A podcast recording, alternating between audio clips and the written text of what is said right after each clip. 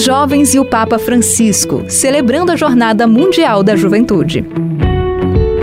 O Papa Francisco já fez vários discursos e mensagens dirigidos aos jovens. Nesses dias em que a juventude do mundo todo celebra sua jornada em Lisboa, Portugal, aqui deixamos algumas das mensagens que ele transmitiu aos jovens ao longo de seu pontificado. Não sejam escravos do celular.